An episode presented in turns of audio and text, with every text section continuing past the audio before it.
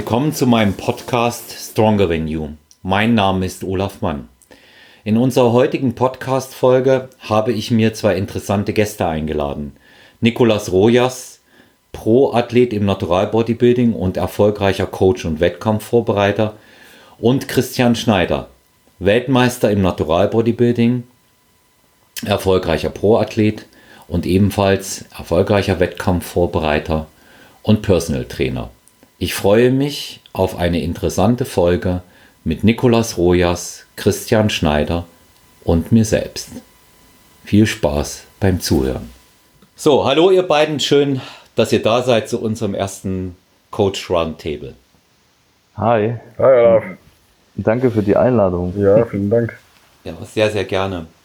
Das äh, war und wird mir ein großes Vergnügen sein, jetzt auch mit euch zu plaudern weil wir es von vornherein auch eigentlich von stehen haben, äh, Coach Roundtable. Eine Frage an euch.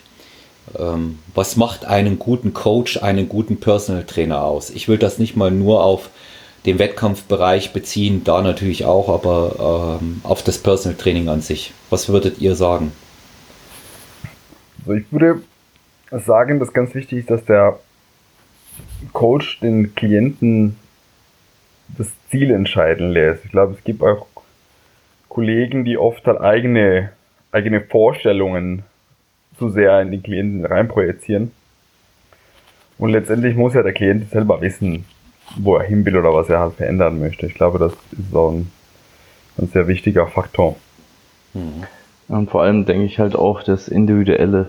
Also, dass man halt, jeder ist halt einzigartig in, in sich selbst und dass man halt da dementsprechend auf jede Person dementsprechend äh, eingeht und nicht irgendwie, sag ich mal, 0815 Standardprogramm macht oder so, sondern da halt wirklich ähm, auf jede Person individuell und einzeln eingeht und das dementsprechend anpasst und mit der Person arbeitet. Wie der Nico auch sagt, dementsprechend zielführend. Hm. Hm. Dazu gehört natürlich, dass man sich auch mit seinem Klienten, seiner Klientin beschäftigt. Ja? Und ähm, sich Zeit nimmt dafür, auch einfach ähm, diese Eingangsdiagnostik, die ihr ja auch macht, sehr ausführlich macht, um einfach auch mal herauszufinden, wie sind denn da die Möglichkeiten. Und das, äh, das Ziel sollte der schon, äh, der Klient schon selber kennen auch. Ja. Ja, für unsere Zuhörer, wie lange seid ihr äh, als Coaches schon dabei? Nico, wie lange bist du im Geschäft? Also ich mache das beruflich und als Coach würde ich vielleicht 2010, 11 zuordnen. Ich habe äh, circa 2006 mit dem, mit dem Trainerjob angefangen, im Studio auf der Fläche. Aber so wirklich als Coachen würde ich das vielleicht so Richtung 2010, 11 äh, zuordnen oder einordnen. Ja. ja bei dir, Chris? Bei, bei mir war es ja, bei mir war es ähnlich. Also ich habe 2009 angefangen, auch im Fitnessstudio zu arbeiten und ich würde auch sagen, so 2011 in die Richtung ging es dann auch mit ähm, ja, Wettkampfvorbereitung, auch, aber dementsprechend auch als Coach einfach Leute Trainingspläne gemacht, damit angefangen oder Ernährungspläne geschrieben, Personal Training gegeben. Ja, und dann ging das dementsprechend halt immer weiter. Bei mir recht ähnlich. 2009 ähm, habe ich meine Trainerlizenzen alle in einem Rutsch gemacht und ähm, bin auch seitdem selbstständig als Personal Trainer. Ähm, Wettkampfvorbereitung erstmalig 2013 ähm, mit einer Athletin gemacht. Vorher die normalen, in Anführungszeichen, Personal Trainings und ja, also auch da schon ähm, ausreichend Erfahrungen sammeln können. Ähm, wenn ihr jetzt mal zurückblickt, ihr seid beides erfolgreiche äh, Pro-Athleten. Ihr habt einige Wettkämpfe gewonnen.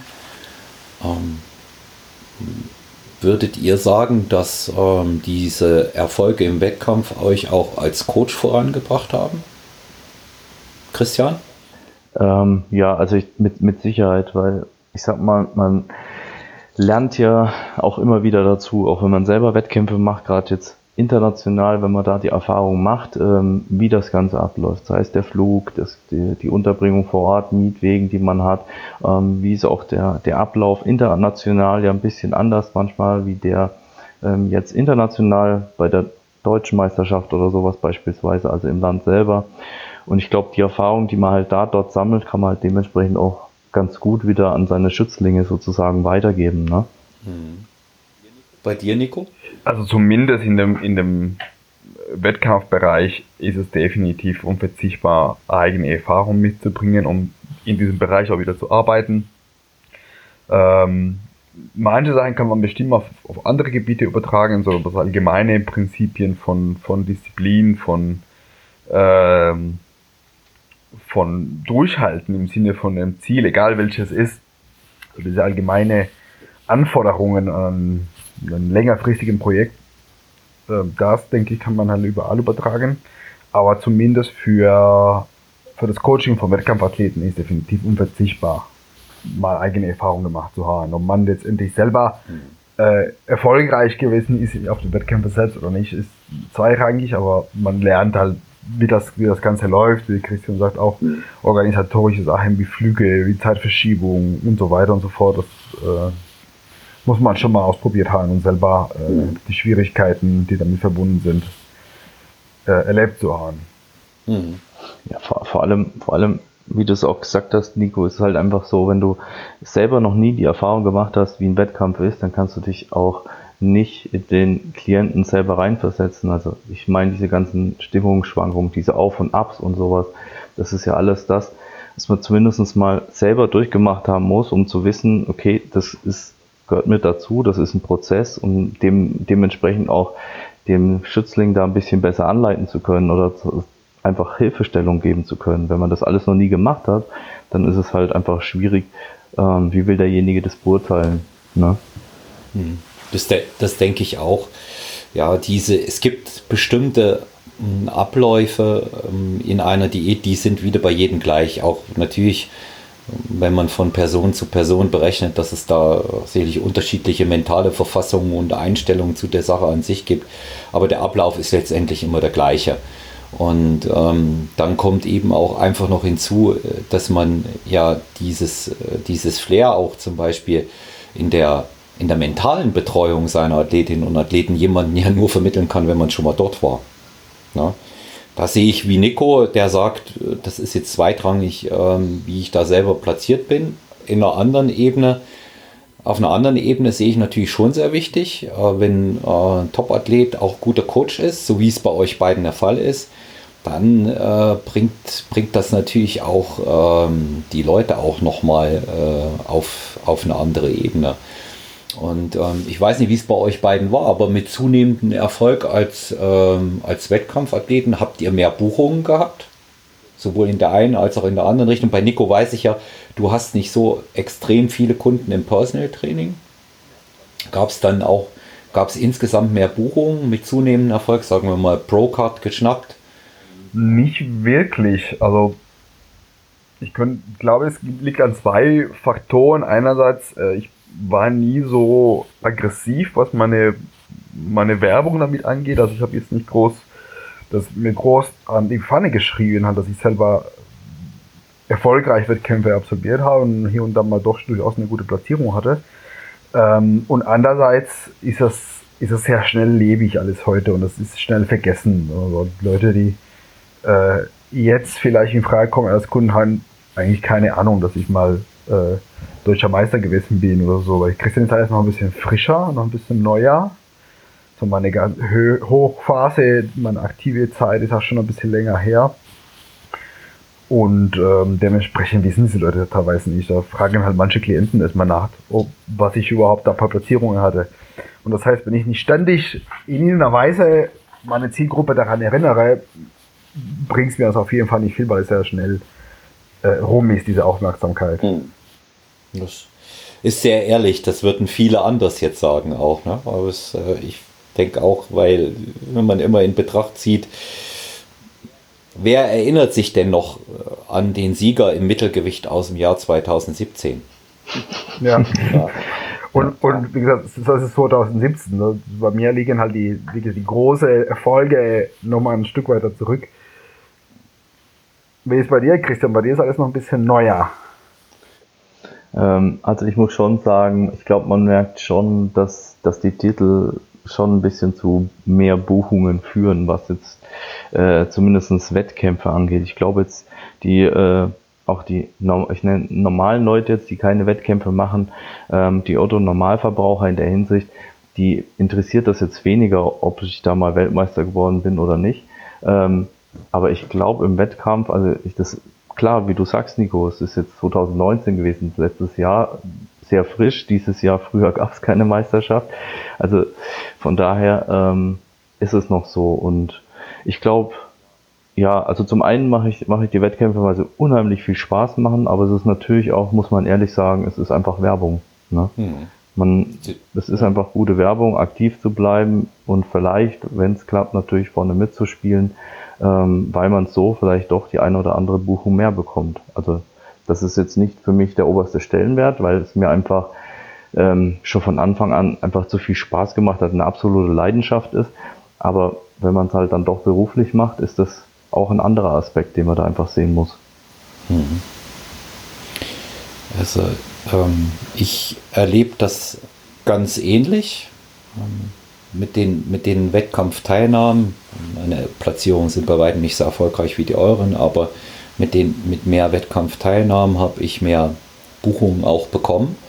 Wobei, und das ist nochmal eine feine Abstufung, ähm, je erfolgreicher auch die Athletinnen und Athleten, und das waren sie immer, immer war jedes Jahr eine gute Platzierung bei Athleten bei mir dabei, von mir dabei, ähm, umso mehr Buchungen habe ich auch gehabt. Ja, also gab es mal so eine Initialzündung, bei der ich dann auch selber gemerkt habe, da lag ich jetzt als Coach richtig. Das war 2014, da hat die Alexandra Sutter auf Anhieb ähm, den Vizemeistertitel bei der GNBF geholt in der Frauenfigur. Aus dem Nichts ist die gekommen. Ja. Und da hat sich dann eigentlich auch erstmal das mit diesem Wettkampfcoaching ähm, als ein äh, Standbein äh, für das Personal Training entwickelt. Und ähm, jedes Jahr äh, den ein oder anderen erfolgreichen Athleten dabei, die ja nun Team Troja wie, wie eine Fabrik produziert. Äh, das, leicht, das muss leicht ja, übertrieben. Muss, ja, aber, aber na gut, wenn, wenn ich sehe, äh, allein ähm, die, die Athleten, die ihr da im letzten Jahr hervorgebracht habt, da wird man sich immer noch am allerbesten erinnern und wie die Alicia und äh die Bikini-Gesamtsiegerin geworden ist und äh, auch bei den Männern Einzelplatzierung, die fiel mir jetzt nur ein, weil ich sie für die GNBF auch interviewt hatte, erst kürzlich. Und ähm, da merkt man eben auch schon einfach, ähm, dass da dieses absolute Know-how dabei ist. Nun ist es bei meinen Zuhörern so, die geneigt sind, äh, gegebenenfalls sich einen Wettkampfcoach zu suchen. Hoffentlich ihren nicht zu wechseln, der bisher viel Geduld mit ihnen hatte. ähm, dass sie natürlich auch von Coaches wissen wollen, wie sie arbeiten. Und das ist auch eine Frage, die ich mal in den Raum bringe, weil das sind äh, Sachen, die im Vorfeld in Vorbereitung dieses Podcasts an mich herangetragen wurden. Ähm, frag doch einfach mal, welches Trainingssystem bevorzugen ähm, die beiden für ihre Klienten ich weiß aus den persönlichen Erfahrungen mit euch, dass ihr das so pauschal nicht sagen könnt, aber ähm, da äh, bitte ich doch, äh, dass ihr selber sagt, wie ihr es angeht. Ja, Frage an Christian, wie, wie machst du es? Hast du ein Trainingssystem, was du bevorzugst? Wie gehst du ran? Ähm, ja, also ich persönlich habe kein bevorzugtes Trainingssystem. Ich finde, jedes Trainingssystem hat seine Vor- und Nachteile. Und ähm, ich finde, das Trainingssystem, also der Kunde sollte ein Trainingssystem auf jeden Fall machen, das was ihm Spaß macht. Und ähm, ich gebe jetzt, ich bin jetzt nicht der, der sagt, du musst jetzt unbedingt ähm, einen OK-UK viermal die Woche machen oder fünfmal, ähm, wenn es dem Kunden keinen Spaß macht. Also dann, dann äh, also es ist so, dass ich von, dass man von Anfang an natürlich sich mal einfach unterhält, ähm, wie du vorhin gesagt hast, man macht eine Anamnese, setzt sich zusammen, bespricht einfach alles, guckt, welches Trainingssystem hat er, passt das, optimiert das, passt das an oder ähm, ja, schreibt vielleicht was Neues, wenn er offen für was ist. Aber am Ende muss es ihm einfach Spaß machen und das ist auch in der Vorbereitung ganz wichtig. Ne? Das ist so das Ganze. Also ich, das perfekte Trainingssystem äh, gibt es in meinen Augen nicht. Wie gesagt, es führen alle, alle Wege irgendwo nach Rom mit dem Einkommen vielleicht ein bisschen besser vorwärts. Aber wie gesagt, für mich ist der Spaßfaktor, das sollte der Spaßfaktor auch ziemlich weit oben stehen bei der ganzen Sache. Ansonsten geht man vielleicht weniger zum Training, hat weniger Leistung, ist nicht so motiviert und Motivation ist halt einfach auch extrem wichtig. Ja, vor, vor allen Dingen bringst du, sprichst das mit dem Spaßfaktor an, Christian, bringst du halt damit auch natürlich eine ganz andere Motivation rüber, das in den Mittelpunkt zu stellen, dass es eine Sache ist, an der man Freude hat. Es ist jetzt, wie für viele oft beschrieben, kein Krieg und es ist vor allen Dingen auch dort dann zu gewinnen, was wunderbar und toll ist. Es ist aber kein lebensveränderndes Ereignis. Ja, damit, damit wird, werde ich auch nicht dauerhaft die Brötchen ans Bett gebracht kriegen, werde noch arbeiten müssen, werde äh, nicht von heute auf morgen Millionär sein. Und das ist eben auch das, was man einem Wettkampfathleten einfach mal sagen muss. Es ist schön, wenn du da was gewinnst. Du hast es in, dem, in der anderen Podcast-Aufnahme auch ganz, ganz äh, gut gesagt, Christian. Du hast auch gesagt, ähm, wenn halt einer, wenn halt einer den, den siebten Platz macht mit seinen Möglichkeiten und seinen Fähigkeiten, dann ist das auch gut. Ja. Nico, wie gehst du ran? Ich weiß es, aber ähm, muss erstmal Christian auf jeden Fall recht gehen. Und bezüglich dieses Spaßfaktors würde ich auch sagen, selbst das schlechteste Trainingssystem, wenn der Klient motiviert und Spaß dran hat, ist es besser als jetzt das sportlich äh, gesehen oder halt von der Trainingslehre her gesehen halt bestes Programm äh, wird nicht viel bringen, wenn die Motivation und die, und die Freude dran nicht da ist. Ähm, ich sehe es genau, dass es halt kein perfektes System gibt. Wichtig ist, welche Ressourcen bringt mein Klient. Also beispielsweise, wie oft kann ich in der Woche trainieren. Und dementsprechend muss ich gucken, welche, welche Trainingsmethodik passt im Rahmen dieser, dieser Ressourcen, dieser Anzahl der Tage zum Beispiel. Nur um eine, einen Faktor zu nennen. Ähm, trotzdem gibt es so eine gewisse Tendenz oder halt so, so Methoden, die mich eher ziehen als andere, also von, von meinem persönlichen Geschmack her. Bei Klienten, die noch nie so viel Erfahrung bringen, ist es letztendlich eine ganz normale lineare Periodisierung mit Kraftausdauerphase, Hypertrophiephase und Maximalkraftphase, würde ich, glaube ich, eher sagen, dass ich das zuerst erstmal anwende, wenn ein Klient nicht, noch nicht so eine langjährige Geschichte, dass man sagt, okay, man probiert sich erstmal so ein bisschen durch und schafft dadurch eine allgemeine Basis. Und in, bei in späteren Zeitpunkten, glaube ich, würde ich zumindest heute sagen, vor fünf Jahren wäre es vielleicht anders gewesen, tendiere ich dazu, eine Mischung aus Hypertrophie und Kraft zu basteln. Sei es übungsspezifisch, dass jetzt größere Übungen ein bisschen kraftbetonter sind und kleinere, isoliertere Übungen ein bisschen Hypertrophie betonter. Äh, oder sei es tagesweise, dass ich sage, es gibt Tage, die ein bisschen kraftbetonter sind und Tage, die ein bisschen hypertrophielastiger sind. Äh, dementsprechend muss ich halt alle Muskelgruppen halt mindestens zweimal in der Woche belasten, sodass beide ähm, Elementen vertreten sind. Ich glaube, das ist so mein, so das, wo, wozu ich immer wieder ein bisschen abdrifte wenn ich nicht auf mich selbst aufpasse und gucke halt, ja, äh, machst du jetzt das, was du, was du magst, oder machst du wirklich das Beste für den Kunden? Also muss man sich ja, als Coach immer wieder mal ein bisschen auf die Finger hauen und ähm, überlegen, ob das tatsächlich das Passende ist oder ob ich wieder so, so meinen persönlichen Geschmack da rein, da rein äh, werfe. Hm. Also bei mir hat es gepasst. Das wären die Zuhörer ähm, dann auch äh, aus unserem Podcast noch wissen, den wir miteinander gemacht haben. Es ist, hatte ich auch mit Christian mal gesprochen darüber, ähm, über diesen Tellerrand mal hinauszuschauen. Das hast du jetzt auch gerade wieder angedeutet. Als Coach ist auch sehr wichtig. Und dabei im Auge zu haben, dass man die individuellen Anpassungen äh, an jede Person vornehmen muss und der Spaß, wie Christian gesagt hat, im Mittelpunkt steht führt wahrscheinlich zu dem erfolgreicheren Weg für den Athleten, ja, als wenn man das stur äh, nach Schema F macht. Ja, oder nach Wissenschaft, ne? Ja, das, du, du, kannst alles wissenschaftlich belegen. Ja?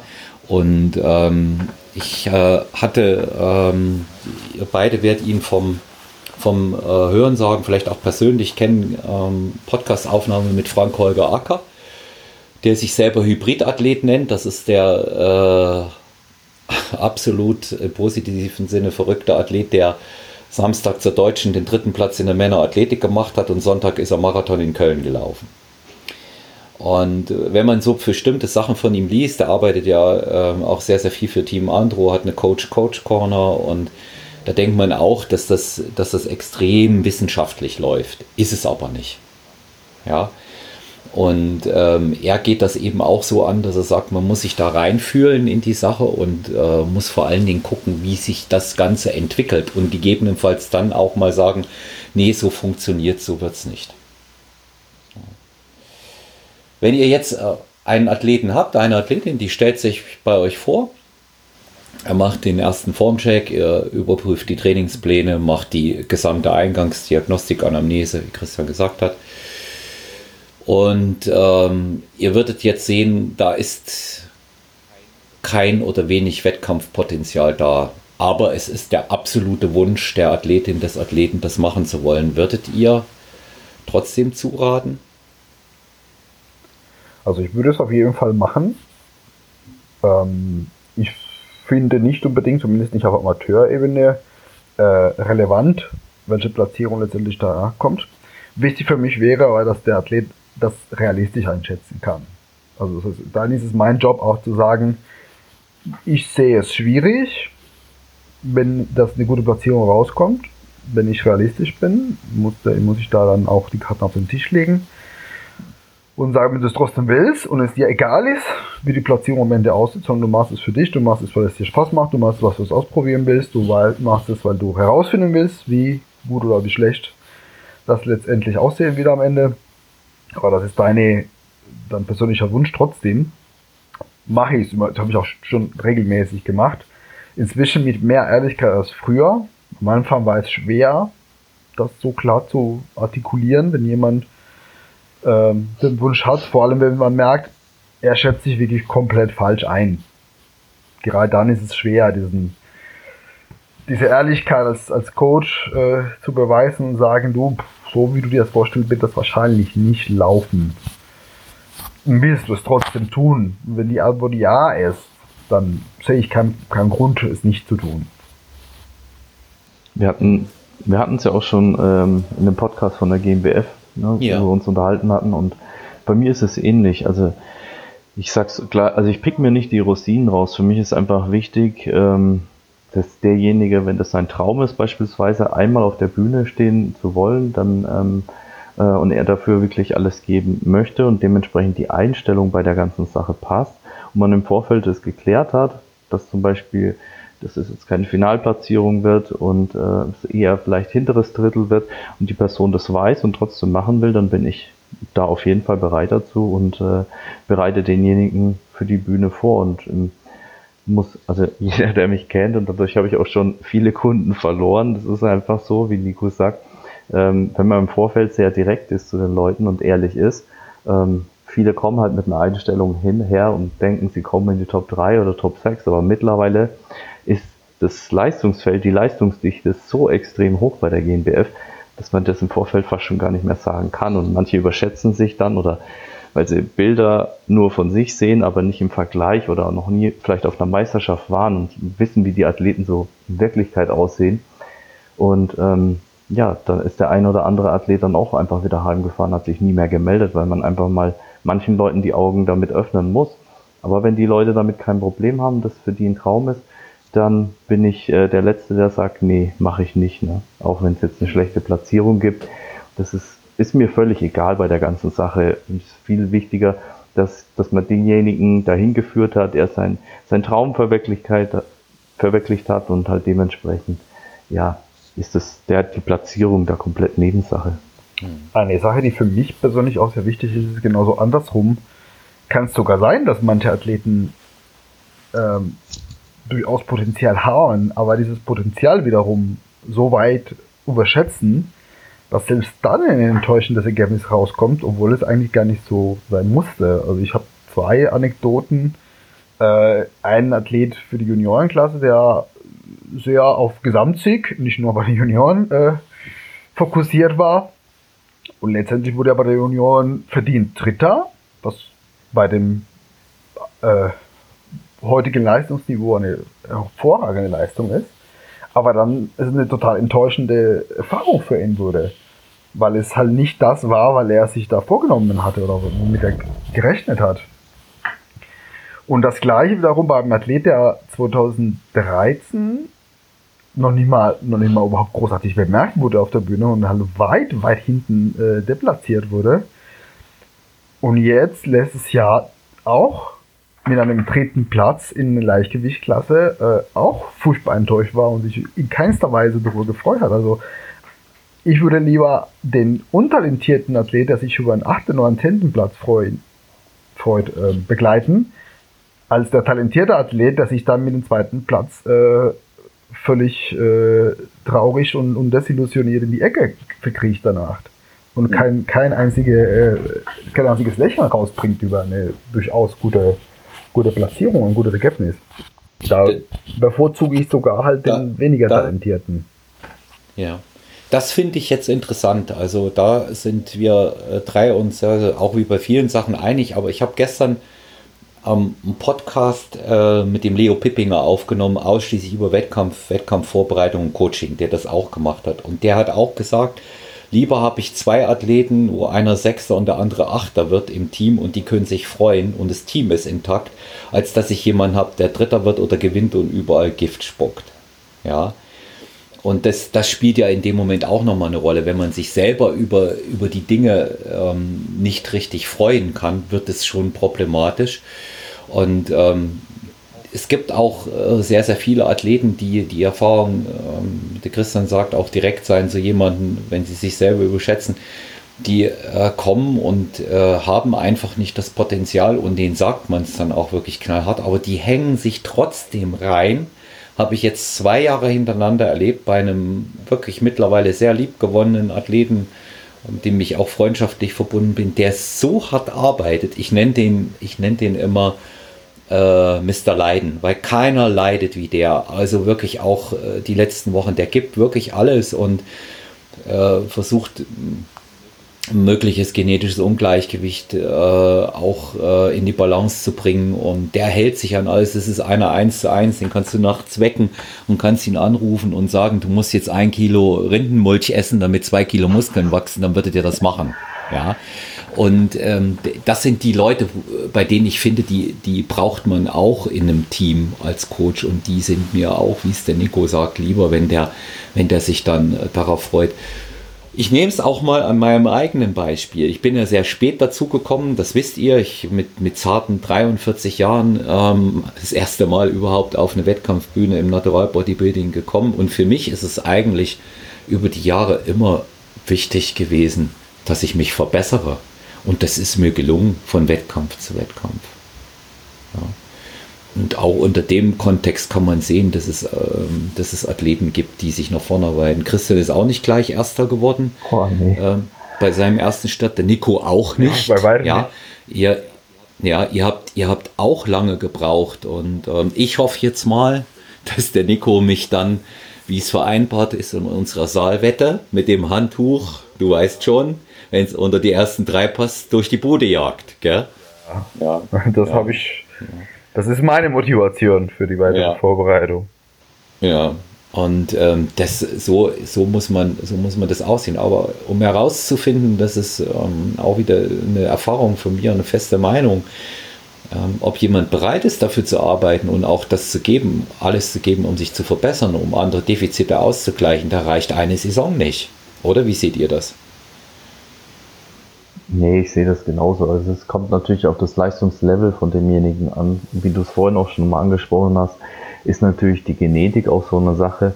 Ähm, wie, also zum einen haben wir die Genetik, zum anderen haben wir natürlich den Zeitfaktor, wie viel Zeit kann derjenige mitbringen und dementsprechend das alles auch so umsetzen. Ne? Das ist ja auch das, Ernährung, Training, Regeneration, das natürlich muss alles irgendwo im Einklang stimmen, um dementsprechend auch erfolgreich arbeiten zu können und wie weit ist er da bereit, auch das Ganze dementsprechend aufzuopfern. Ne? Also wie viel will ich, Muße gebe ich in die ganze Sache rein und äh, wie viel Opfer will ich dafür bringen? Ne? Richte ich meinen ganzen Tag danach aus oder ist es einfach nur, ja, habe ich, steht es nicht an erster Stelle beispielsweise. Ne? Dementsprechend ist natürlich immer schwierig, äh, zu sagen, bei dem einen ist es vielleicht möglich, äh, dass er sich in einer Saison, also man kann sich durchaus von Saison zu Saison verbessern, aber wenn man natürlich jetzt große Schwachstellen hat oder sowas, dann braucht man da schon ähm, gewisse Jahre dafür, um die einfach auszubessern.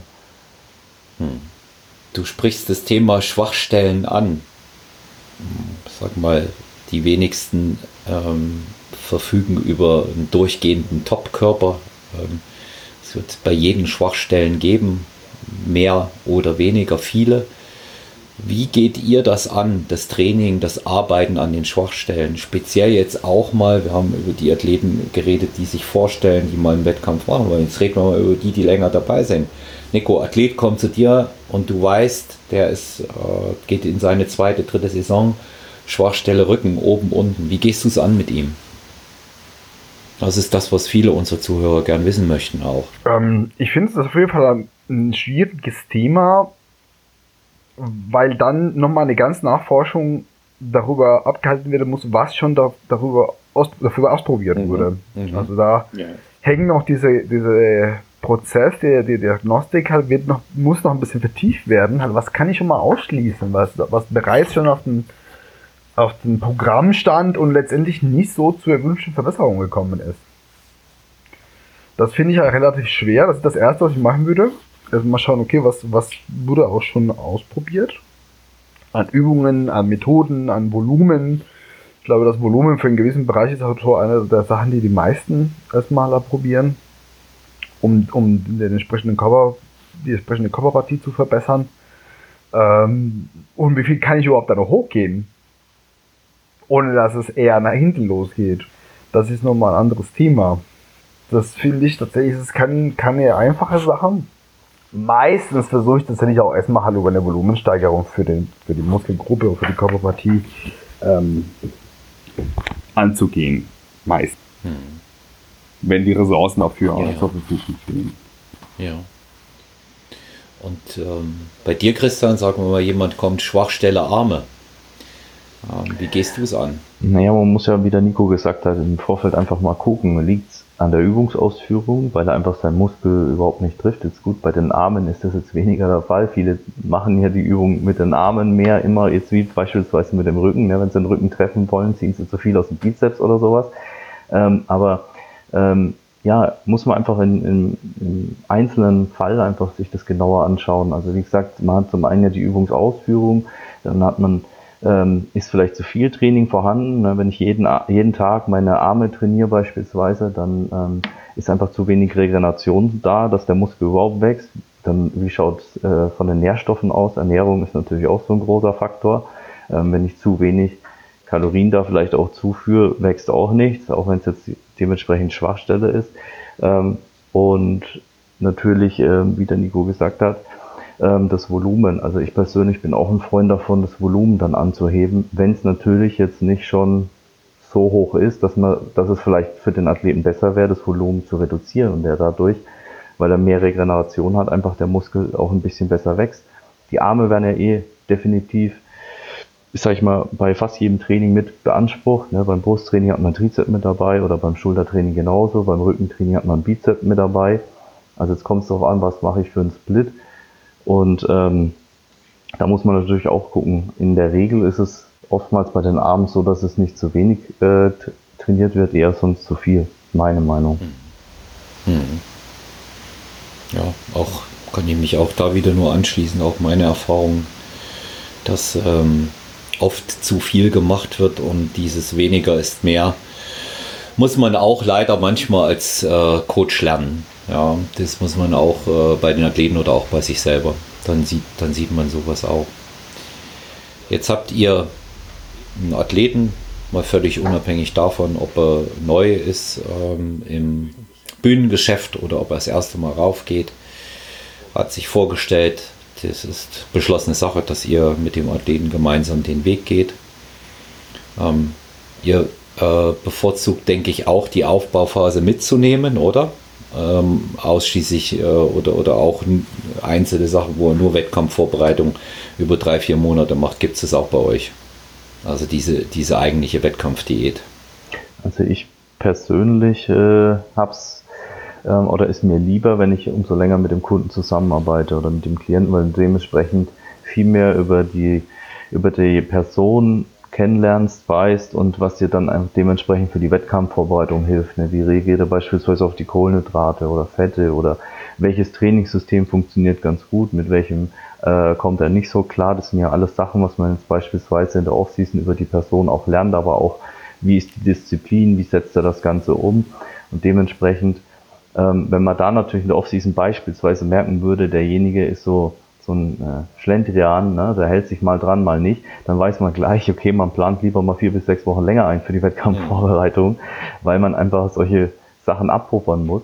Ähm, klar, aber es gibt auch Leute, also bei mir ist eine Wettkampfvorbereitung grundsätzlich, also Wettkampfdiät ein halbes Jahr, um einfach gewissen Einblick noch in die Person zu bekommen, also wie, wie, wie ist derjenige darauf eingestellt, wie ist natürlich, es kommt natürlich auch auf die äh, Voraussetzungen drauf an, ne? wie hoch ist der Körperfettanteil, wie schaut das allgemeine äh, Gesamtbild aus und sowas. Dementsprechend äh, plane ich da auf jeden Fall schon mindestens ein halbes Jahr ein. Lieber ist mir natürlich, wenn derjenige schon eine kleine Aufseason oder was bei mir macht, damit ich einfach wesentlich mehr über die Person kennenlerne. Hm. Bei Nico weiß ich, du bevorzugst auch das äh, lieber das äh, lange Programm, ne? dass du genügend ein. Das lange Programm hat natürlich große Vorteile, wie Christian schon gesagt hat. Also man hat aber viel mehr Zeit, Informationen über den Kunden zu bekommen und dementsprechend dann den Ernstfall besser, besser zu planen und besser durchzuführen, wenn die tatsächliche Vorbereitung ansteht. Ich habe aber auch schon, also ich, ich nehme Athleten im Prinzip in jeder Phase des Trainings oder der Vorbereitung an. Allerdings ist eine Frage, was ist die Erwartung an mich? Ich glaube, eine der, der wichtigen Fragen, die ich ihm zu den Klienten stelle, ist, was ist eigentlich mein Auftrag? Was er sich von mir erhofft oder warum kommt er denn zu mir? Äh, A, möchte, dass der Kunde das klar äußern kann. Was sind seine Erwartungen an mich? Und wenn er das nicht kann, reden wir erstmal noch weiter, wie es, wie es klar ist. Und dann muss ich sagen können, halt, kann ich es leisten, kann ich es nicht leisten. Und wenn, wenn natürlich ein vielversprechender Athlet so vier Wochen vorher zu mir kommt, weil er einfach es nicht mehr so gut einschätzen kann. Also er verliert ein bisschen die, die Selbstwahrnehmung, äh, weiß nicht mehr genau, ob er noch weiter runtergehen muss, ob er noch anziehen muss oder nicht und so weiter oder ob er doch eher halt die, die Diät jetzt mal langsam, ein bisschen langsamer gestalten soll für den Schluss, weil er schon sehr weit ist.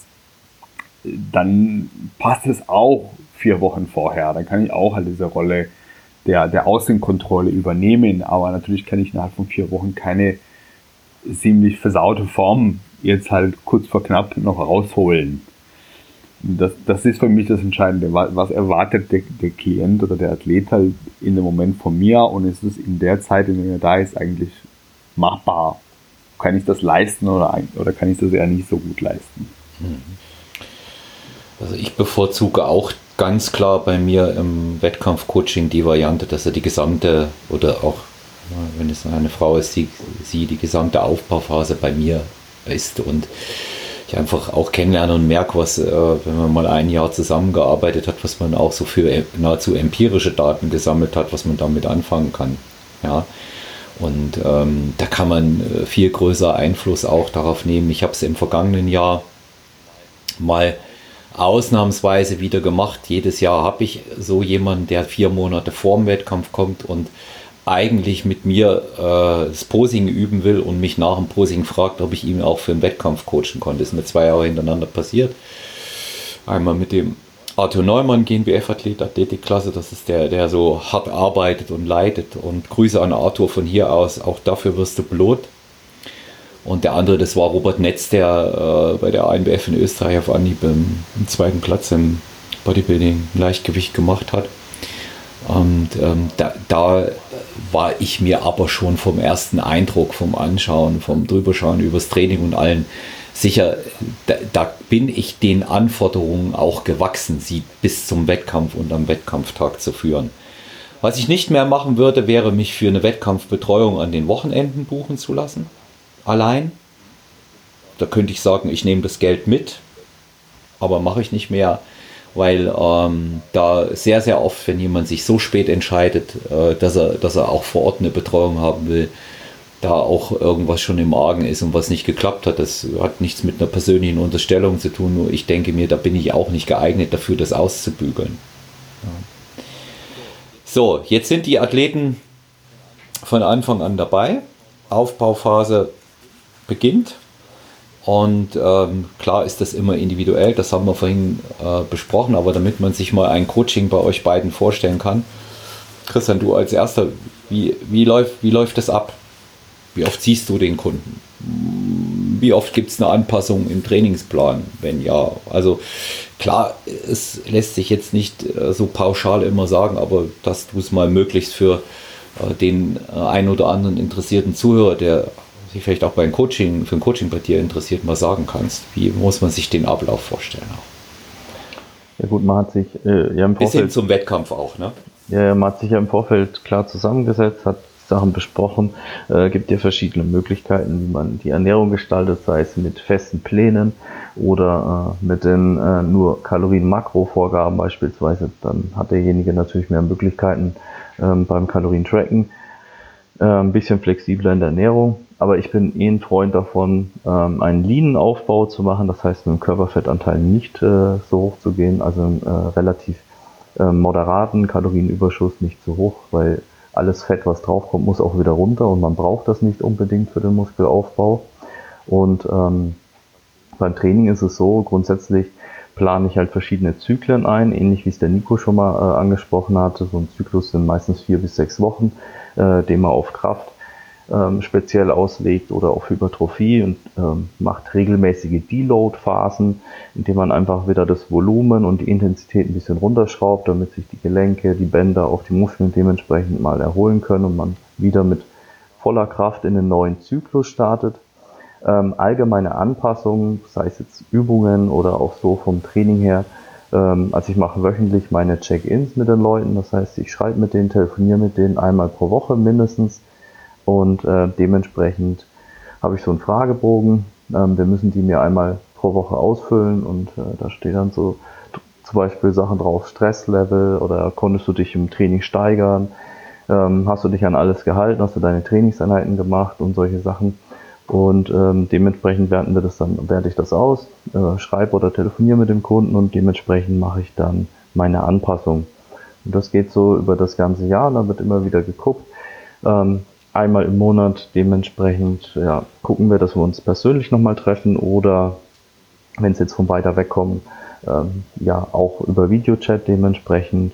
Und dann schaue ich immer, wie es läuft oder wird halt nochmal die letzten vier Wochen besprochen und dann geht das so seinen Gang. Ne? Und dementsprechend werden halt immer wieder, ja, man kann sagen wöchentlich, wenn man es braucht, aber spätestens halt nach so einem Zyklus, nach vier bis sechs Wochen Anpassungen wieder vorgenommen.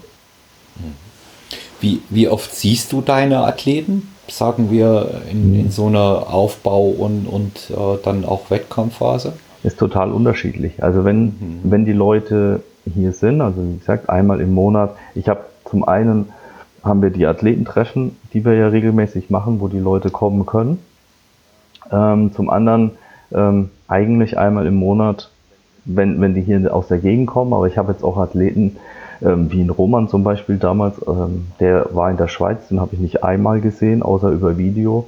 Und äh, der Martin Fiedler, den habe ich, der kam aus Österreich, den habe ich auch nur äh, über online gecoacht, also quasi über Videos, WhatsApp-Calls und solche Sachen und es hat super funktioniert und ähm, habe dem erst zum Wettkampftag gesehen, beziehungsweise zwei Tage vorher. Ne?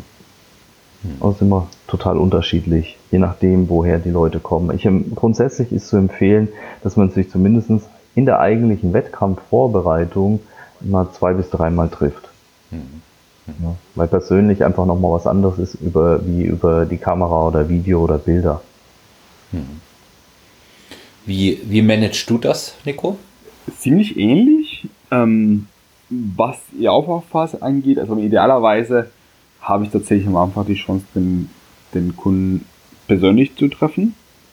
Wenn es aufgrund der Entfernung nicht geht, geht auch, aber ähm, bevorzuge zumindest einen ersten Termin, wenn es äh, nach meinem idealen Ablauf äh, geht, tatsächlich persönlich zu machen, um sich doch ein besseres Bild zu machen.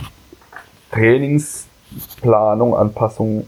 Früher hatte ich auch vier bis sechs Wochen. Inzwischen bin ich in dem Aufbau auf sechs bis acht Wochen gegangen, weil mir die vier doch ein bisschen zu kurz waren mit großartigen Anpassungen, sodass die, die, die Anpassungsprozesse einfach ein bisschen länger laufen können. In den Aufbau. In die Diät gehe ich auf, zumindest auf größere Kontrollen alle vier Wochen, weil dann habe ich doch die, die Verpflichtung, mich ein bisschen tiefer auseinanderzusetzen und schauen, okay, wie ist jetzt nach vier Wochen die Form geworden, was hat sich verbessert. Das finde ich in den Aufbau braucht alles einfach ein bisschen ausgedehntere Zeit. Deswegen ist es doch auf sechs bis acht Wochen ausgewichen inzwischen. Und habe auch das Prinzip wie Christian, dass ich eigentlich einmal in der Woche von den Kunden hören will. Ähm, habe bisher aber auf so einen standardisierten äh, Fragebogen dafür verzichtet. Wollte ich zum Teil einbauen. Was mir aber wichtig ist dabei ist, dass diese Initiative, sich zu melden, zum großen Teil von den Kunden kommen soll. Also mir ist diese, diesen Impuls, dass der Klient dafür verantwortlich ist, sich zu melden, eine Lagebericht zu machen und ähm, die Frage zu stellen, okay, wie gehen wir jetzt weiter oder wie, wie, wie kannst du mir helfen mit der und der Sache, die jetzt vielleicht nicht optimal läuft. Da erwarte ich, diese, diese Initiative sehr stark von den Kunden kommt. Ich frage vielleicht ein, zwei Mal, ähm, wenn nach dem zweiten Mal immer noch keine regelmäßige Meldung vom Kunden kommt, dann existiert er für mich ziemlich schnell nicht mehr. Also da vergesse ich ihn einfach. Und deswegen, für mich ist es wichtig, dass, der, dass diese Initiative halt sehr stark von den Kunden auch eingeregt wird, um diese wochentlichen Meldungen zu halten. Äh, Ernährungsplan in der Aufbauphase wird halt angepasst, wenn es notwendig ist, wenn der Kunde entweder nicht zunimmt oder zu viel zunimmt ähm, oder gar abnimmt, je nachdem, was gerade erwünscht ist. Also wenn er einfach nach Plan zunimmt, alles gut. Wenn es mir zu schnell geht, entsprechend zu viel Körperfett, da gehe ich mit Christian auch nochmal komplett äh, mit ein, dass es äh, sinnlos ist, zu mästen und jenseits der 20% Körperfett zu liegen äh, und unnötiger Ballast für die Vorbereitung später zu sammeln. Und dann, wenn die Vorbereitung an sich dann losgeht, dann gibt es tatsächlich eventuell wochentlich kleine Anpassungen in der Ernährung, weil dann tatsächlich auf den Zeitplan kommt. Dann muss alles auf den Tag genau stehen. Dann äh, müssen wir halt schauen, dass wir einen gewissen, gewissen Rhythmus einhalten. Und da gibt es größere Kontrollen auch alle vier Wochen dass ich sage, ich setze mich mit dem Trainingsplan auseinander, ist die, die Belastung zu viel, eventuell jetzt zusammen mit der, mit der Kalorienreduktion, muss man da vielleicht doch ein, ein früheres Deload einbauen oder allgemein das Volumen absenken, weil zusammen mit dem Kaloriendefizit das Ganze zu viel wird. Oder haben wir zu wenig Bewegung, nehmen wir nicht schnell genug auf, ab. Dann muss doch ein bisschen mehr, mehr rein, wenn die Möglichkeiten das zulassen. Da versuche ich die größeren Checks ein bisschen nah, näher beieinander zu legen und im Idealfall persönlich auch einmal im Monat. Also das ist so das, was ich äh, bei meinen Klienten äh, versuche oder halt, was ich in den, äh, ans Herz lege, dass sie vielleicht einmal im Monat, also alle vier Wochen ungefähr, vorbeischauen, vor allem in der Vorbereitung, um den persönlichen Part noch zu machen und für Wettkämpfer natürlich das Posing. Das kann man auch ein bisschen über die Kamera üben aber da ist es bei weitem nicht das, dieselbe Qualität, die man erreichen kann, wenn man sich persönlich zieht und wirklich man in die Präsentation die Leute wirklich führen kann, wirklich anfassen kann, hier bewegt den Arm so, so oder so. Ähm, das kann man über die Kamera versuchen zu erklären, aber es ist wesentlich ineffizienter. Hm. Also ich, ich handhabe es bei mir so, dass ich möglichst engen Kontakt auch halte. Sehe es aber wie Nico, dass ich sage, ähm, ich melde mich, erwarte aber auch, dass der Klient sich bei mir regelmäßig meldet. Eine Erfahrung habe ich über all die Jahre gemacht und da spielt es überhaupt gar keine Rolle, ob es Wettkampfathlet ist oder ähm, ein Personal Training im Normalbereich wie Gewichtsmanagement, äh, Sportrehabilitation oder was auch immer. Meldet sich ein Klient länger nicht, ist irgendwas im Argen. Und das bestätigt sich auch tatsächlich immer wieder. Ähm, meistens geht es da um die Ernährung. Novum habe ich jetzt erlebt, war es Posing üben. In der letzten dann abgebrochenen Vorbereitung fürs Frühjahr mit einem ähm, zukünftigen Wettkampfathleten, bei dem ich wirklich, den habe ich auch regelmäßig gesehen, aber gesagt habe, zwischendurch üben und mir immer wieder Videos schicken vom Posing. Es hat nie irgendwie geklappt, dass wir da Fotos oder, oder Video äh, bekommen haben und dann, als ich ihn wieder gesehen habe, habe ich eben auch gesehen, dass er nicht geübt hat. Und so ist es ja oft. Höre ich regelmäßig nichts, genauso wie umgekehrt. Dann läuft es aus der Bahn, wenn man regelmäßigen Kontakt mit seinen Athletinnen und Athleten hat und die von sich aus auch auf den Coach zukommen, dann ist auch das Verhältnis intakt. Also jemanden andauernd ähm, erinnern zu müssen, ähm, sehe ich dann auch ab einem bestimmten Punkt als geringe Wertschätzung meiner Person und meiner Arbeit. Denn wir haben ja eine Vorgabe und eine Vereinbarung und die basiert sowohl auf äh, einer äh, monetären Maßgabe, aber sie funktioniert auch auf Geben und Nehmen. Ja? Und dazu gehört für mich auch einfach, dass ich nicht für denjenigen essen, schlafen, trainieren oder posen kann. Das kann ich nicht. Das muss er schon selber tun. Oder wie seht ihr es? Ja, also ich bin da voll und ganz bei dir. Wir können immer nur äh, das Optimalkonzept vorgeben. Für die Umsetzung ist der Athlet selber immer verantwortlich. Also da, wie du sagst, wir können nicht für sie essen und sowas. Aber ähm, die Umsetzung von, von, von unseren Aufgaben, von unseren Hausaufgaben, die wir denen mit aufgeben sozusagen, sind sie immer für sich selbst verantwortlich. Ja, auch in der, Hins in der Hinsicht kann ich dir auch was erzählen. Ähm, ich glaube, es war 2014, da hatte ich auch einen, Klient für die Masters, Masters-Klasse. Ja. Und wir hatten die Vorbereitung nur angefangen. Und ich habe, glaube mindestens vier Wochen, wenn nicht sogar länger, nichts von ihm gehört, obwohl ich mehrmals nachgefragt hatte. Und nach diesen vier Wochen hat er sich endlich mal gemeldet. Und damals war es mit dem Tracken noch nicht ganz so in, im Hoch. Also da hat er tatsächlich feste Lebensmittel von mir bekommen. Und es hat sich da aber lang herausgestellt, dass er diese Lebensmittel nicht vertragen hat. Und zwar schon wahrscheinlich seit Tag 1. Nur wenn er natürlich mir das nicht sagt, kann ich daran nichts ändern. ja. Und dann vier Wochen später, okay, wir haben jetzt vier Wochen komplett verloren, komplett in die Tonne geschmissen, weil du zu faul, zu blöd, zu keine Ahnung was warst um mir einfach eine Nachricht zu schreiben, du, mir wird schlecht von den und den Sachen, können wir die mal ändern. Und das wäre innerhalb von einer Minute gemacht gewesen. Ja. Ja, bei dir weiß ich selber, dass du sofort reagierst. Ja. Also, äh, wenn ein Athlet bei dir sagt, äh, gerade im Finish, mir wird das und das zu viel, da bist du sofort einer, der nicht, nicht sagt, du musst unbedingt jetzt weitermachen, halte durch, sondern eher auf die Bremse tritt und sagt, dann ist es wahrscheinlich zu viel. Und so ist es auch in anderen Bereichen. Du passt sofort das alles an. Ja, weiß ich aus eigener Erfahrung. Ja, das bringt, das bringt aber nicht da weiterzumachen, wenn er halt von den Sachen halt Durchfall oder Erbrechen kriegt oder so irgendwas. Aber dafür muss ich es wissen. Ja. Ja, natürlich.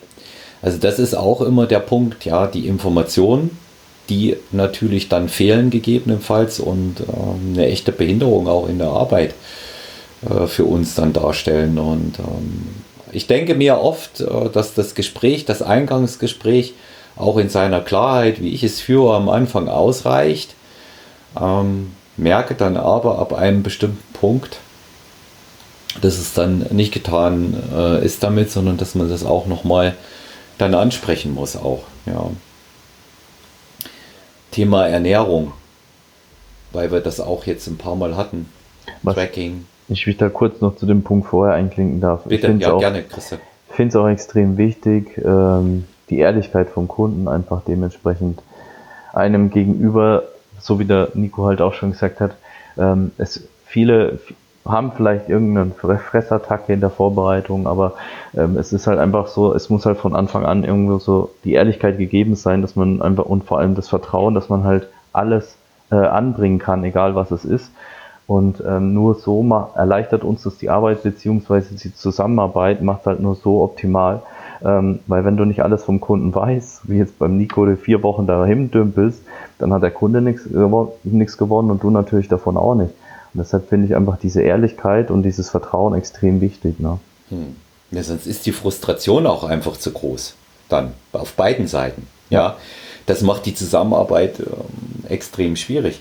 Und Ehrlichkeit dafür steht ihr beide ja auch. Ihr, ihr, genießt ja allerhöchstes Ansehen innerhalb der GmbF und außerhalb, weil ihr glaubwürdig seid mit all dem, was ihr macht. Also das muss man hier auch mal, mal ganz klar sagen. Und das ist die geringste Form der Wertschätzung, die man in so einer Situation einfach auch erwarten kann, dass ich alles an Informationen bekomme, was ich brauche. Ich sage immer, Herrgott, dann haust du eben mal daneben. Passiert. Ist nicht so wild. Das kann man immer noch ausgleichen. Nur wissen, genau. muss ich's. Sehen tue ich es ja sowieso. Das mal ein Appell an alle Wettkampfathletinnen und Athleten, die das Ganze vorhaben und noch keinen Coach haben.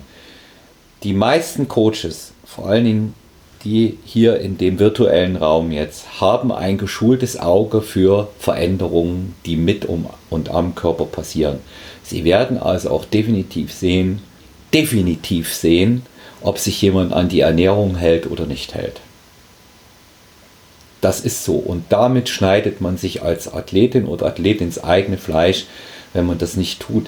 Denkt da, liebe Wettkampfinteressenten, ähm, auch an euer Geld, was ihr dafür bezahlt. Ja, ja was ihr dafür anlegt. Ne?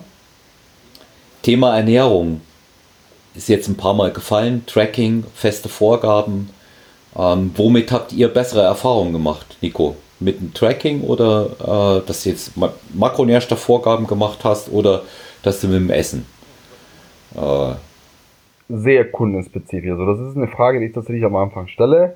Wie ist dir lieber? Äh, ist es für dich, fühlst du dich sicherer und ist es für dich einfacher im Alltag einfach einen Plan einzuhalten und dann halt stupide immer wieder das gleiche zu essen? Das ist, was ich selber auch für mich mache, weil es mir zu anstrengend ist, jeden Tag eine neue kulinarische Köstlichkeit zu zaubern und jeden Tag neu alles einzugehen. Ich bin sowieso technikunaffiner Mensch und das ständige Tracken würde mich wahnsinnig machen.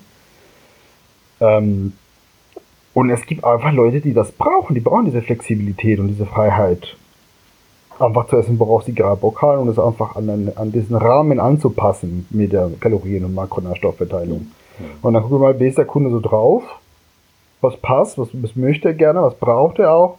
Braucht er diese Freiheit oder braucht er ein bisschen, bisschen klaren, klare Vorgaben, um, um sich sicher zu fühlen und entspannt zu fühlen in der Vorbereitung und dann mache ich es halt so, wie es sich gerade anbietet. Hm. Christian, bei dir? Ja, also ich, ich kann dem Ganzen einfach nur zustimmen. Also ich habe ähm, mit beidem gute Erfahrungen erzielt, aber mit beidem gab es natürlich auch äh, das sind nicht so tolle Erfahrungen erzielt, aber ähm, das ist individuell äh, von Kunden äh, unterschiedlich. Ne? Da, wie der Nico sagt, der eine braucht die Struktur, der, der möchte einfach jeden Tag das gleiche essen oder Beziehung muss man ja auch nicht unbedingt, aber man kann ja dem Kunden einen festen Plan vorgeben und er hält sich da dran. Und andere Leute sagen, boah, nee, ich brauche die Freiheit, ich möchte jeden Tag irgendwas anderes essen und äh, tracken dann lieber. Und ähm, ja, es ist, individuell da wirklich äh, anzusehen und dementsprechend äh, anzupassen einfach, ne? Ich glaube, das ist wirklich sehr viel Kopfsache dabei. Also beide Methoden können funktionieren. Das ist echt, ähm, kann beides zum Erfolg führen, auf unterschiedliche Wege. Allerdings ist die Frage halt, was, was dominiert bei mir? Brauche ich Flexibilität und habe ein großes Verlangen nach, nach Variation im Essen? Oder brauche ich eher Struktur und einen klaren Rahmen, an dem ich mich halten kann und dann fahre ich halt meine Routine Tag für Tag immer wieder gleich. Hm. Also ich habe tatsächlich die Erfahrung gemacht, auch dass beides geht, habe aber geschlechtsspezifische Unterschiede festgestellt über die Jahre. Ja, also als erstes ist es so, Frauen eine Vorgabe mit Makros machen und eine Lebensmittelliste dazu. Die werden sich innerhalb dieser Lebensmittelliste austoben. Ihr kennt die wunderschönen Fotos, die unsere Athletinnen ähm, auf Instagram zeigen und wo auch immer, wie sie ihr Essen gerade pittoresk auf dem Teller drapiert haben. Und ähm, was ich auch immer wieder schön finde, bei Männern fast, fast durch die Bank ist das, das und das auch oft, wenn ich frage, was ist dir lieber, mir ist es lieber, dass ich weiß, ähm, immer das und das und das zu welchem Zeitpunkt zu essen. Es äh, lässt natürlich ähm, wenig Spielraum für ihn dann zu. Wenn er damit klarkommt, ist es okay. Auf der anderen Seite mir aber auch wenig Kontrollmöglichkeiten. Bei den Frauen sehe ich dann eben neben dieser Tatsache, dass die sich das mit dem Essen auch noch schön machen, was für die zusätzlichen Gewinn auch wirklich darstellt. Ja, die haben da mental auch einen Gewinn davon, die haben einen Mehrwert. stelle ich aber auch fest, dass die wirklich auch alles ausloten dabei, was für sie so geht. Glaube ich, ist oft sehr viel hilfreicher. Aber die Mädels tun sich mit den Makrovorgaben leichter und auch dem Ausnutzen der Lebensmittelliste. Und muss auch einfach mal dazu sagen, dass äh, so diese äh, Variabilität im Essen ja einfach auch mit den Jahren an Erfahrung kommt. Ich meine, Christian, wir beide als Freunde des Handkäses und des Harzers, das haben wir ja schon ausgiebig besprochen, in, in Variante mit Tomate, mit und ohne äh, Ketchup, äh, Zucker reduziert. Ähm, das ist halt einfach eine Sache, warum nimmst du die? Ja, viel Eiweiß, wie du auch letztens gesagt hast, eine Menge Leucin, äh, kann man gut essen, kann man gut verdauen. Ja, man nimmt es auch einfach, weil es funktioniert. Ja. Beobachtet das mal bei euren Athletinnen, damit wird sich eine Frau nicht zufrieden geben. die, wird, die wird gegebenenfalls sagen, aber warum funktioniert das andere nicht? Aber würdest, ja. du, würdest du sagen, dass es auch ein Generationeneffekt ist, dass jüngere Männer auch eher ein bisschen mehr variieren wollen und mehr tracken? Oder nicht? Also ich würde es zustimmen, was du gerade gesagt hast. Würde ich definitiv sagen, ja, das kommt, kommt auf jeden Fall hin. Ähm, und andererseits würde ich sagen, bei, bei jüngeren Männern, glaube ich, funktioniert das weniger mit, äh, ich gebe euch einfach eine. Also ich glaube, da kommen mit den Generationen zu einer gewissen Angleichung zwischen den, den Geschlechtertendenzen. Oder würdest du sagen, nee, das ist bei dir so unabhängig von dem Alter? Also ich habe gemerkt, dass es tatsächlich vom Alter abhängt. Jetzt, wo du sagst, ich habe auch eine Athletin dabei, eine erfolgreiche Athletin, die letztes Jahr im Frühjahr beim ersten Wettkampf Dritte in der äh, Miss Physik geworden ist. Die ist jetzt 47, die Sandra Wechsung aus Thüringen. Und die kommt besser klar mit Vorgaben. Ich, ganz interessante Anekdote. Als wir begonnen haben mit der Zusammenarbeit, die hatte ich im Studio gesehen in meiner alten Heimat und habe gedacht, boah, Wahnsinn. Sprech sie an, ich war 45 damals. Kannst du dir vorstellen, Wettkämpfe zu machen? Sagt sie im ganz breiten Thüringer Dialekt, ja klar, mache ich. Na, no, so wie wir bei uns sagen. Ähm, dann schicke ich ihr nach dem Erstgespräch ähm, die Makronährstoffvorgaben, eine Lebensmittelliste, weil ich das von meinen anderen Mädels gewohnt war, die bauen sich das dann schon zusammen. Und dann höre ich drei Wochen nichts. Dann rufe ich sie dann an und frage, ähm, du, ich wollte jetzt mal nachfragen bezüglich der Ernährung. Ähm, Gibt es da von deiner Seite ähm, irgendwelche Fragen oder vielleicht Dinge, die wir besprechen müssen? Das sagt sie, ich wusste nicht, wie ich es machen soll. Ja. Also die älteren Athleten glaube ich schon, dass die besser mit diesen Vorgaben zurechtkommen. Ähm, aber wird es tendenziell eher tatsächlich sehen, dass Frauen experimentierfreudiger sind. Es geht ja bei uns schon los mit dem Einkaufen. Ich äh, habe keine Lust, sich mal in der Woche einkaufen zu gehen. Christian, Nico, ihr werdet es mir bestätigen. Ich mache den Sack voll. Ja, ich bin froh, wenn ich, wenn ich einen Handkäse kriege. Wenn es kein ja. Handkäse ist, dann kriege ich Harzer. Ja, im Moment scheint es ja wohl ein, ein absolutes äh, äh, Versorgungsproblem zu geben mit Handkäse äh, oder Harzer. Ja. Ich habe oder die Feststellung schon gemacht, ich habe zu viel Werbung dafür gemacht. Das kann auch sein. Also, ich glaube, Christian, das liegt bei dir. Ja. Es ist tatsächlich, glaube ich, die Werbung, weil ähm, nachdem ich palettenweise das Zeug da rausgetragen habe, dann haben das andere auch gemacht und äh, es gibt halt immer weniger Handkäse wie Harzer in dem Aldi und den gibt es halt meist auch nur da oder Kaufland, habe ich jetzt festgestellt, hat den auch, aber das ist nicht ums Eck. Und dementsprechend muss ich sagen, da gibt es keinen Engpass. Ich glaube einfach, die Leute schnappen den jetzt mittlerweile zu, ja, zu schnell weg vor uns. Ja, es ist, es ist eine gute und vor allen Dingen auch eine günstige Eiweißquelle. Wir dürfen nicht vergessen, dass unser Sport auch teuer werden kann. Ja, ja also definitiv, gerade wenn man halt einfach viel Fleisch oder sowas äh, isst oder Fisch und achtet hier ein bisschen auf äh, Qualität und vielleicht auch noch Bio und regional, dann wird es schon teuer, ne? Ja gerade, gerade auch aktuell, ja, hat sich, hat sich das ja auch ein bisschen verändert. Ne? Und da sind, da sind eher diese, diese Sachen, die verarbeitet sind, auch wenn nicht auf, auf schlechtem Niveau verarbeitet, sondern auf guten, wie, wie der Harzer Handkäse eben auch äh, eine, gute, eine gute Geschichte. Ja. Ja, wie wenn, wenn jetzt ein Athlet bei euch im Casting ist, ihr sprecht mit dem, hier beginne ich mal mit dem, wie ich es mache. Ich sage jedem Athleten, jeder Athletin, was finanziell auf sie zukommt. Also jetzt sprich nicht nur mein Honorar, sondern ich sage auch, was sie ungefähr kalkulieren müssen fürs Essen und was sie vor allen Dingen für so ein Wochenende, äh, an dem dann der Wettkampf stattfindet, kalkulieren müssen. So offen geht ihr da auch um, gehe ich mal davon aus. Gehört dazu, das ein bisschen einzuschätzen, je nachdem, wo der Wettkampf ist, mit Fahrt, Hotel, Flüge und so weiter und so fort. Also es ist schon, das, das merkt man nicht, weil es immer so häppchenweise kommt. Also hier bucht man das Hotel, dann hat man das schon bezahlt und da Bikini gekauft dann haben wir das auch schon bezahlt, aber in der Summe ist es schon eine ganze Menge. Und das wird halt oft unterschätzt. Also da bin ich, wie gesagt, auch voll bei euch. Also das sage ich auch immer von Anfang an. Wenn einer Wettkampf machen möchte, das nicht nur, wie gesagt, die das Honorar an uns beispielsweise äh, zu zahlen ist, aber dann kommt, wie Nico sagt, einfach die Hotelkosten dazu, Farbe, der Bikini bei Frauen ist ja extrem teuer, dann kommen vielleicht noch Schuhe dazu. Da ist, ist die Posinghose für einen Mann, sage ich mal, einfach so ja, mal mit schnell 50 Euro halt schon eher ja. äh, Schnäppchen. Mal schnell mitgenommen, sage ich einfach dazu, weil so ein Bikini halt, ich weiß nicht, 250 bis 300 Euro aufwärts teilweise geht.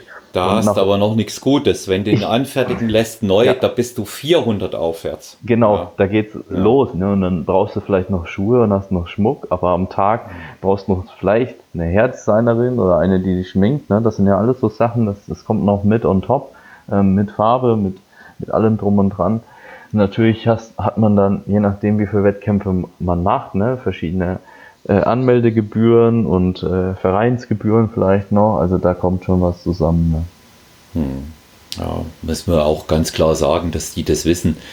Ähm, nicht, dass die ihre Ressourcen das Jahr über aufbrauchen, dann steht der Wettkampf vor der Tür und ähm, Hotel ist bezahlt, der Bikini ist bezahlt und dann geht's los. Startgebühr, gegebenenfalls Tanning, ja diese Dinge und ähm, das spreche ich, das spreche ich auch immer offen an. Da muss sich jemand auch auseinandersetzen. Ich habe neulich einen ähm, äh, Interessenten für Wettkampfvorbereitung gehabt, noch bevor die Studios wegen Corona zugemacht haben.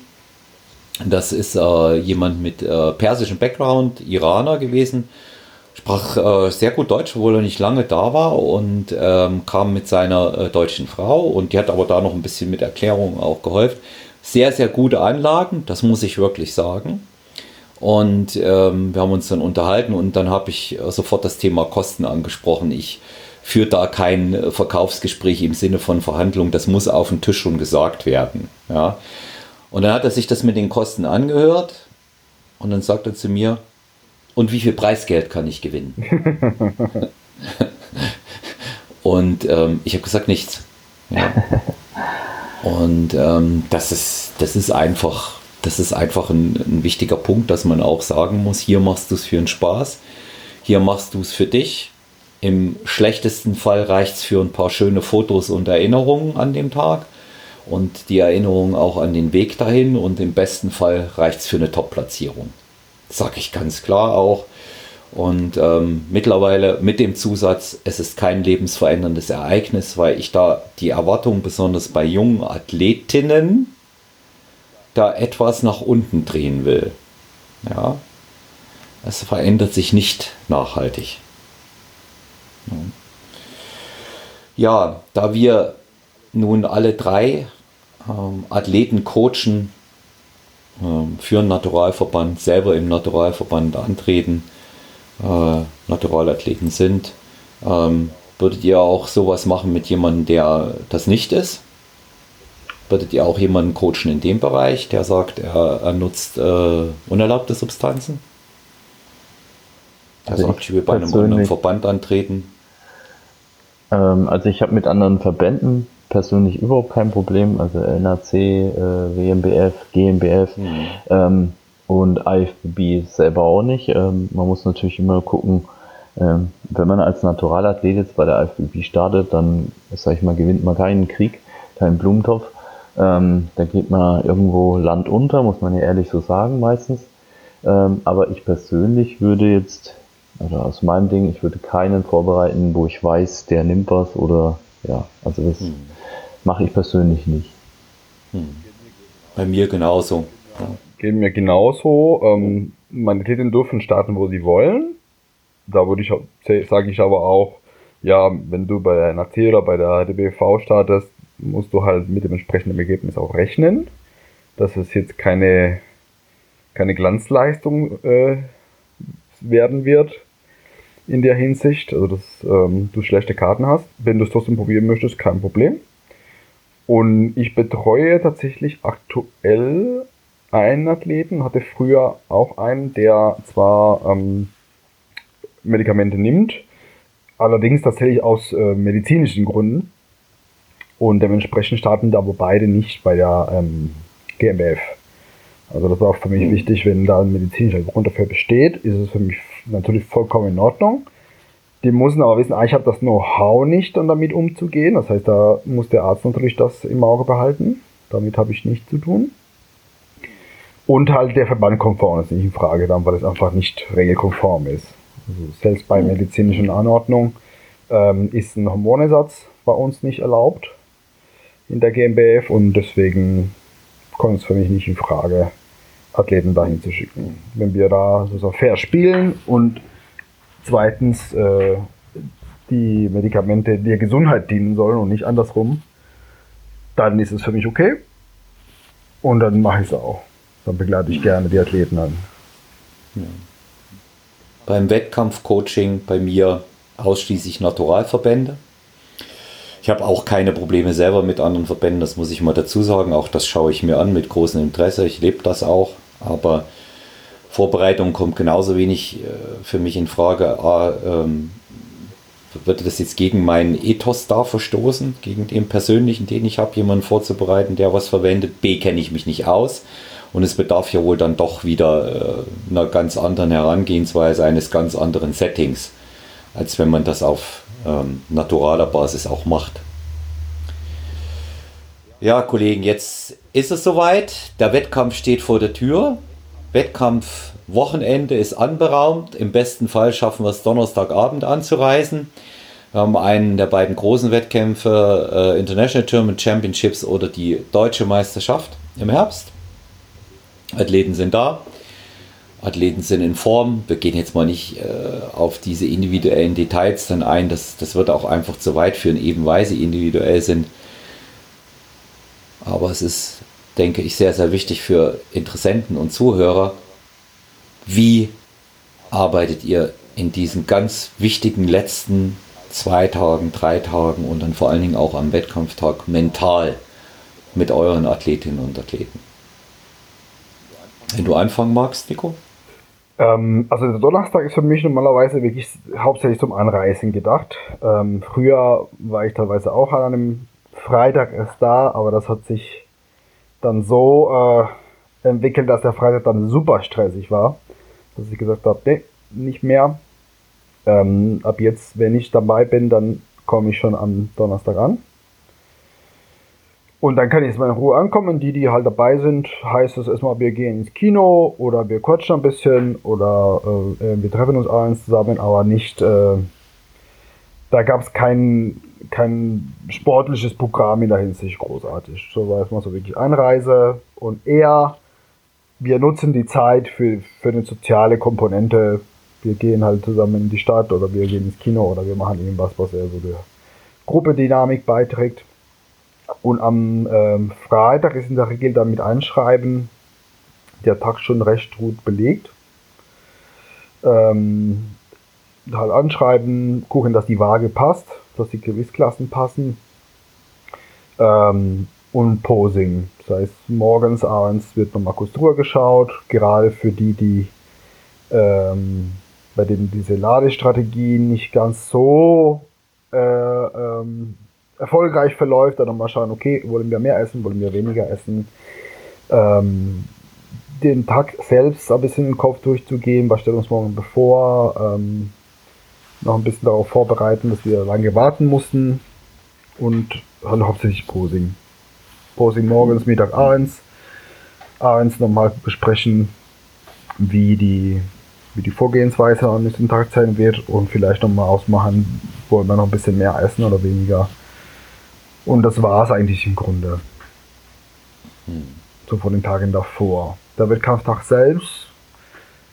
Ähm, da können die Athleten tatsächlich sehr anstrengend werden, weil sie auch zu viel, zu viel Einfluss auf, auf Sachen äh, zuschreiben, die letztendlich nicht so viel ausmachen. Ob sie am Wettkampftag selber eine Reiswaffe mehr oder weniger essen, wird die Sache jetzt nicht reißen. Wenn überhaupt, dann war der Freitag vielleicht eher relevant in der Hinsicht. Aber so jetzt äh, ein, zwei Stunden bevor können sie tatsächlich halt nichts mehr groß dran ändern. Eher, legt euch hin, warten mal ab, wenn ihr so weit seid, dann machen wir uns warm. Und da kommt natürlich die Psyche noch ein bisschen in, äh, ähm, ins Spiel, den Athleten gut zureden, dass die Form gut ist. Prinzipiell völlig egal, wie gut die jetzt ist im Vergleich, aber einfach die Stärke nochmal bewusst zu machen, halt sagen, was, was gut ist, was gut geworden ist, daran erinnern, woher sie kommen, also ob die jetzt mit 20% Körperfett an der Vorbereitung angefangen haben, jetzt mit 7 vielleicht nicht in der absoluteste Topform, aber dazwischen sind trotzdem halt 15 bis 20 Kilo abgeworfen worden. Und diese Sache nochmal betonen, wie viel Arbeit dahinter steckt und was die jetzt schon erreicht haben und dass die jetzt auf die Bühne gehen und möglichst eigentlich Spaß haben sollen und einen guten Auftritt hinlegen sollen und halt das Publikum auch ein bisschen amüsieren sollen, weil, meine ganz ehrlich, der Bodybuilding-Wettkampf ist ja letztendlich für die Zuschauer furchtbar langweilig. Und wenn da halb motivierte Athleten auf der Bühne stehen, die einfach nur trocken eine halb gestellte Pose nach der anderen hinstellen, ist ja noch schlimmer. Das heißt halt, es ist, es ist eine Show und da, da arbeite ich sehr viel davor, dass unmittelbar vor einem Auftritt so diese Showstimmung ankommt. Mhm. Sehr schön. Sehr schöner Ansatz. Ja, man merkt auch einfach, dass da gute Stimmung bei euch ist, auch immer, ja. Merkt man wirklich. Ne? Bei dir, Christian? Wie ja, das mit deinem Team? Ich kann mich ja da, Nico, äh, nur anschließen. Wir sind ja meistens auch immer zusammen, dass wir hm. äh, entweder reisen wir Donnerstag schon an oder dann spätestens halt Freitagmorgen schon direkt, ähm, weil es einfach sonst zu stressig wird. Ähm, man hat ja Freitag dann die Anmeldung, dementsprechend versuchen wir oder versuche ich auch immer möglichst die Arbeit dem ja, Kunden sozusagen abzunehmen, möglichst viel vorzuplanen, damit der einfach sich entspannen, ausruhen kann, weil das einfach extrem wichtig ist, ne, dass man da dementsprechend für den gerade in den letzten Stunden einfach permanent ja da ist. Ähm, was wir am Freitag neben dem Posing noch machen, ist einfach die Farbe. Ne? Vorher kommen ja schon mal zwei, manchmal drei Anstriche Farbe drauf, damit die am Wettkampftag, dass man da einfach dann ein bisschen weniger Arbeit hat, schon mal ähm, ja, eine gewisse Grundbräune da ist. Und ähm, dann geht's ja Samstag zum, zum Wettkampf und da ist es dann auch wichtig, dass man einfach ja die nötige Sicherheit dem Athleten gibt und dementsprechend betreut und ähm, ja, ihn dementsprechend gut halt einfach aufbaut und zuredet, wie es der Nico schon gesagt hat. Ne? Bei vielen mhm. Viele machen sich da zu sehr in den Kopf, stressen sich da zu sehr rein und da geht es einfach darum, ähm, ja, leg dich hin, entspannt. Ich übernehme das alles für dich und äh, du musst dich um nichts kümmern. Ne? Das ist ja das Wichtige bei der ganzen Sache. Ähm, wir machen, ich sag dir, wann es losgeht. Dementsprechend hast du dich dann fertig zu machen. Ne? Und das sind so Sachen, die bespricht man im Vorfeld. Und im, im Endeffekt hat der Athlet an dem Wettkampftag selber nichts zu machen, außer zu entspannen, ein bisschen rumzuliegen und äh, ganz wichtig, Spaß zu haben. Ne? Weil für ja. diesen Tag hat man sich einfach ähm, 20, 22 Wochen den Arsch aufgerissen, ähm, strikte Diät gehalten und ähm, dementsprechend sollte man das genießen und auch Spaß haben, vor allem auf der Bühne. Mhm. Gute Stimmung, Vordergrund, äh, die Freude stehen auch an dem, was man erreicht hat.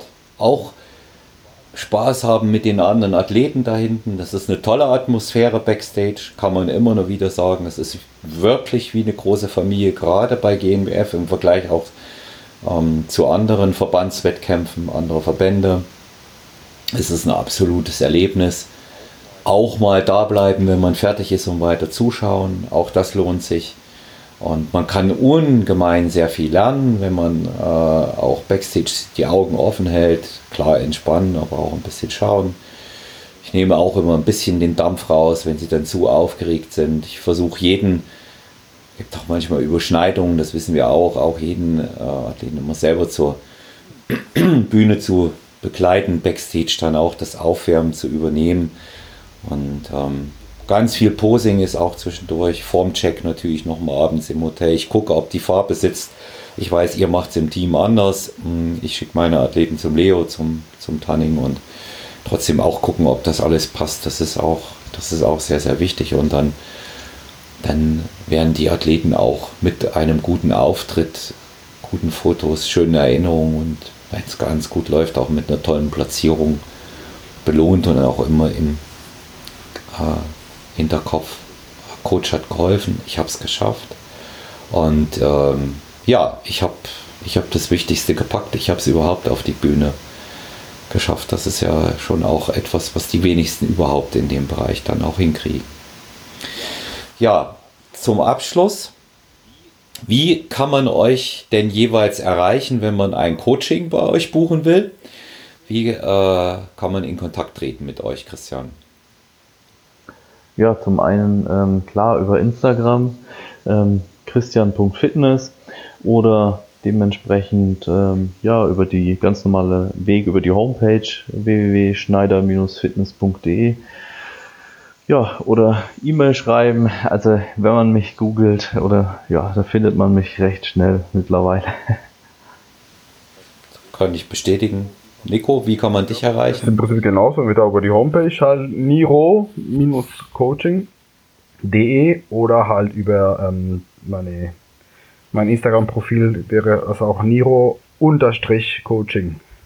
Das wären so die zwei Hauptmöglichkeiten, mich zu erreichen.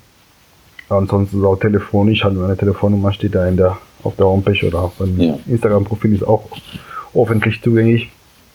Und dann kann man mich auch telefonisch erreichen und man lieber ja. den direkten Weg bevorzugt. Da kann dann ähm, jeder auch äh, sich detailliert mit euch unterhalten. Ich weiß, dass ihr euch die Zeit auch nehmt für jeden und da auch sehr wertschätzend umgeht. Und ich konnte es nur noch einmal betonen, auch dass mein Schlusswort hier hat mich sehr gefreut, dass ich hier zwei Coaches mit echtem persönlichen Format zu Gast hatte, die einen ausgezeichneten Ruf in der GNBF und in der Natural Bodybuilding Szene genießen, als Athleten und als Coaches. Und mir ein großes Vergnügen mit euch zu sprechen. Möchte sehr gerne anregen und euch hiermit einladen, dass wir unseren äh, Coach Roundtable bei Gelegenheit fortsetzen und mal in Medias Res einsteigen und zwar zum Thema Ernährung und Supplementation. Würde mich freuen, wenn ihr der Einladung folgt, Christian, Nico. Können wir, können wir gerne machen. Ja. Und nochmal vielen Dank, wie gesagt, für deine Einladung, dass wir hier bei dir sein dürfen im Podcast. Und ähm, ja, wenn es passt, sehr gerne wieder. Ja. Und jederzeit, jederzeit gerne. Ja, wir sprechen uns ab, wenn es soweit ist und sich die Möglichkeit bietet. Allen anderen wünsche ich weiterhin gutes Training. Ähm, ich denke, wir haben eine sehr, sehr spannende und interessante Podcast-Folge gehört, bei der wir zwei Coaches vorstellen konnten, wie sie arbeiten, wie sie leben und wie sie auch mit ihren Athletinnen und Athleten und Klienten auch ihre Arbeit verrichten. Freue mich, wenn die Zuhörer auch beim nächsten Mal wieder dabei sind. Bei Fragen und Feedback bitte an personal-trainer.gmx.eu oder Instagram mann.olaf. Vielen Dank, dass ihr zugehört habt und bleibt gesund.